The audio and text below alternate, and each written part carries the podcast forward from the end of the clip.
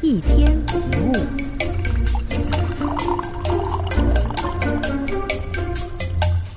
我认为应该怎样，别人就应该这样。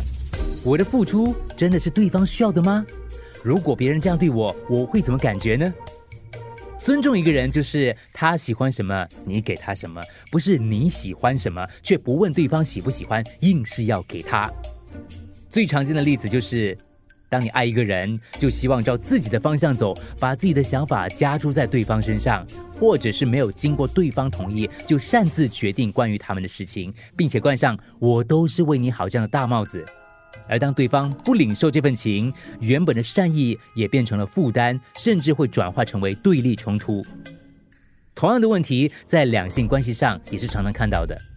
有太多的人在关系当中怨对纠结，其实有时候别人不对，只是跟你想法不一样；相处下来只是处事方法不一样；口角争执只是意见不一样；个性不合只是性格不一样。你要明白，不一样不等同于不合。无法尊重包容才是问题的根源。在关系当中无所适从的时候，选择顺其本性。毕竟一个人的性格不是一天就形成的，一个人的习惯是在他成为你的另一半或是你的伴侣之前就已经存在的。每个人之所以是今天这个样子，都有各自独特的生命经历跟背景，怎么能够不尊重呢？音乐家巴布的名言。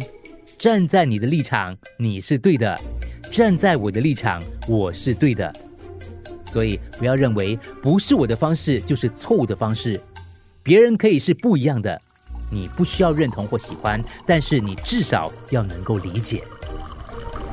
一天一物，除了各大 Podcast 平台，你也可以通过手机应用程序 Audio 或 UFM 一零零三 SG Slash podcast。收听更多一天一物。